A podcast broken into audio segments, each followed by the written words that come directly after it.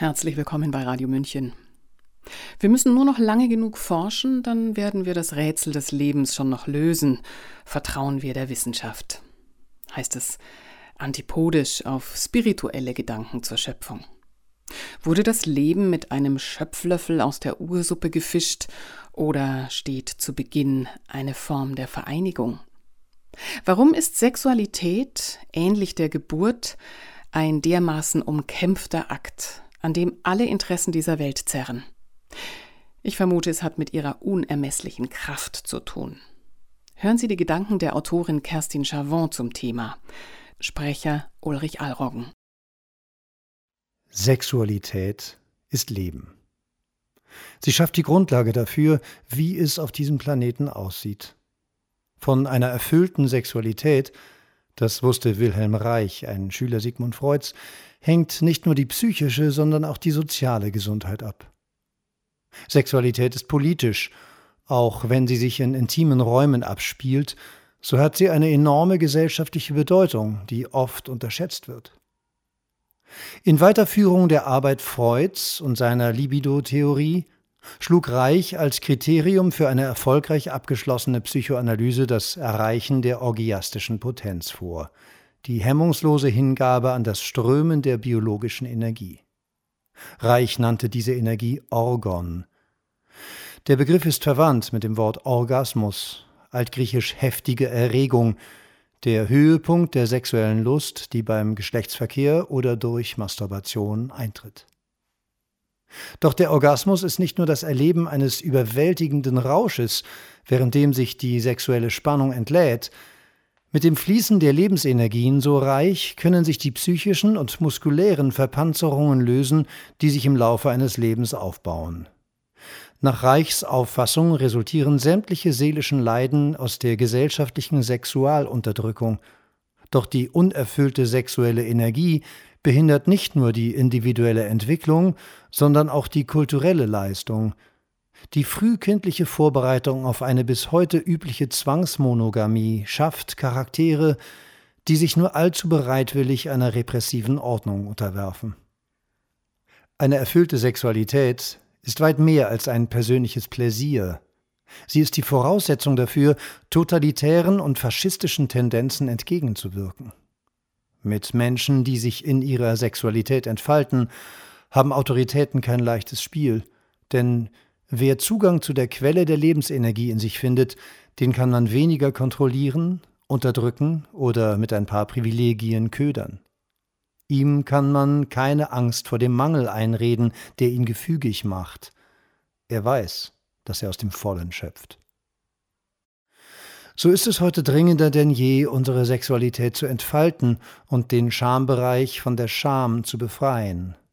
Öffnen wir den Keuschheitsgürtel, Lösen wir uns aus der Konfusion, die uns daran hindert, eine freie, lebensbejahende und wilde Sexualität zu leben, die nichts zu tun hat mit dem unangenehmen Gefühl, sich vor anderen Menschen in einer peinlichen Situation zu befinden. Wer sich schämt, der fürchtet sich davor, dass andere denken könnten, er sei schwach. Wer sich hingegen von der Scham befreit, der spürt die unbändige Kraft, die in seinem Schoßraum schlummert und nur darauf wartet, erweckt zu werden. Hier setzt sie an, die Macht, die das Lebendige zu kontrollieren und zu unterdrücken sucht. Hier beginnt der Fluch, hier nimmt das Übel seinen Lauf.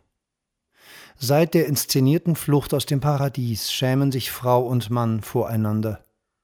Tierhäute haben sie sich übergeworfen, so dass sie sich fortan nicht mehr erkennen konnten. Die Frau wurde zur Verführerin, der Mann zum Schwächling, der immer wieder neu seine Stärke beweisen muss, und beide zu hoffnungslosen Sündern. An der Frustration und Ohnmacht, die daraus resultiert, hat auch die sexuelle Revolution der 1960er Jahre nicht wesentlich etwas geändert. Oder meinen wir tatsächlich, Pille und Tampons hätten uns wirkliche Freiheit gebracht? Kaum glaubten wir, unserer Lust endlich freien Lauf lassen zu können, kam der nächste Hexenhammer, der die Scham erneut verriegelte. AIDS machte Sex zur potenziell tödlichen Gefahr. Corona schließlich setzte der Lust die Dornenkrone auf.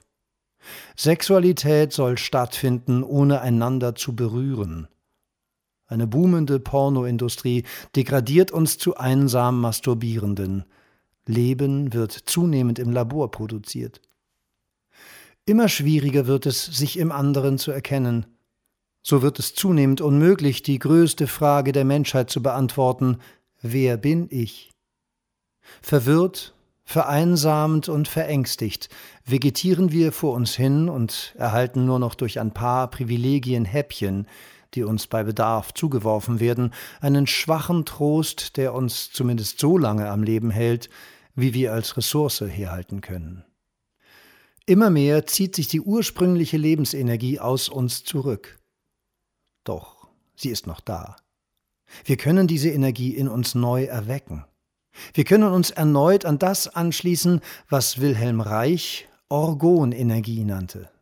Eine Energie, die außer im pflanzlichen und tierischen Organismus auch im Erdboden und in der Atmosphäre visuell, thermisch sowie elektroskopisch nachweisbar ist.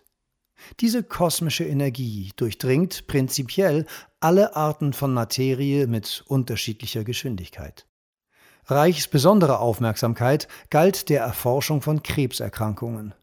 Nach seiner Erkenntnis ist Krebs eine Erkrankung des gesamten Organismus, der eine gestörte Pulsation des Orgons im Körper zugrunde liegt, die wiederum in der Unfähigkeit des Organismus wurzelt, sich vollständig im Orgasmus hinzugeben.